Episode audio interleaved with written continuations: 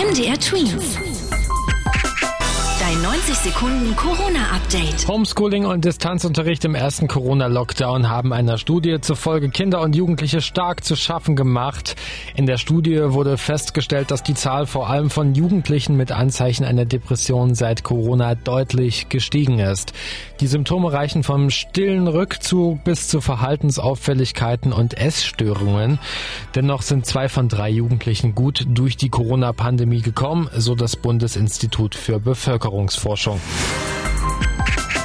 Normalerweise heißt es bis jetzt zwei Impfungen, dann ist man geschützt. In Niedersachsen gibt es offenbar aber Pläne für eine dritte Impfung. Die sollen dann ältere und vorerkrankte Menschen bekommen, die schon zeitig gegen Corona geimpft wurden und wo der Schutz womöglich nachlassen könnte. Diese Auffrischungsimpfungen könnte es dann im Herbst geben. Kommt schon bald eine generelle Testpflicht für Einreisende. Die Bundesregierung hat zwar noch keine Entscheidung getroffen, allerdings nach dem Willen von Bayerns Ministerpräsident Söder soll es schon kommenden Sonntag damit losgehen. Dann müssten sich nicht nur Urlauber, die mit dem Flugzeug zurück nach Deutschland kommen, testen lassen, sondern auch Einreisende, die per Bahn oder Auto unterwegs in den Ferien waren. MDR Tweets.